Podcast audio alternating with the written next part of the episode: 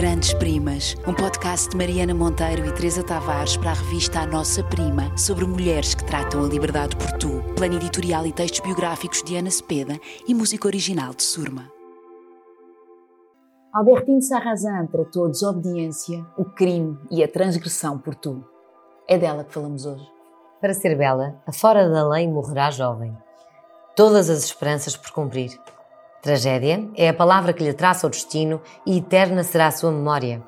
Albertine Sarrazin, nascida em 1937 e abandonada antes ainda da primeira infância na Argélia, não conhecerá nem mãe, nem pai, mas os serviços sociais franceses.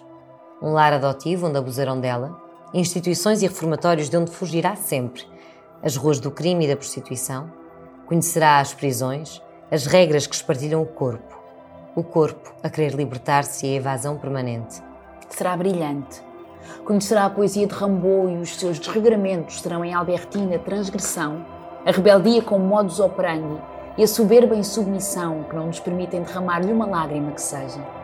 Choremos antes por nós, não por Albertine, que não se deixa comover, está bem a borrifar-se para as nossas compaixões. É ela, a pequena santa dos escritores inconformistas, a alma gêmea de Genet, Fosse a nossa vida um momento apenas dessa vida tão breve que um golpe de rins roubou com apenas 29 anos. Pois Albertino conheceu o amor, não as nossas bagatelas possessivas, mas o fio da navalha, os estilhaços a roer a carne, o amor que nunca vence, esse que nunca morre nem esmorece, nem desarma nem desanima, esse que hoje é ainda capaz de nos instigar o ciúme, que é o amor acossado, o amor foragido que não encontra nem paz, nem abrigo, nem dias iguais, nem sofás confortáveis, nem jantares de aniversário, nem rotinas banais. Apenas o cavalgar acelerado do coração. Dos poucos livros que nos deixou, apenas um está traduzido para português, o Astrágalo, com o selo Antígona, e que hoje partilhamos convosco. Julian conversava com o amigo. Eu via as suas orelhas bem torneadas pelo corte dos cabelos loiros, o seu pescoço, um colarinho branco a emergir do fato azul marinho, azul, louro, barbeado, rosado, e o outro, barbeado, rosado e grisalho.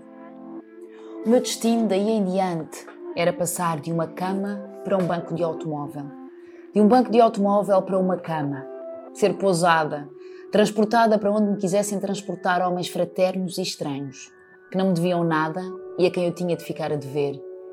E longe de me sentir envergonhada, senti-me frustrada, mal-humorada, cheia de exigências mudas, tudo me é devido, mas gosto de ser eu a servir-me. Já não me posso servir e não sei nem devo procurar saber o que me querem dar. Estávamos tão bem, querido, estas últimas noites. Eu podia pelo menos fazer-te as honras dessa cama que me havias dado.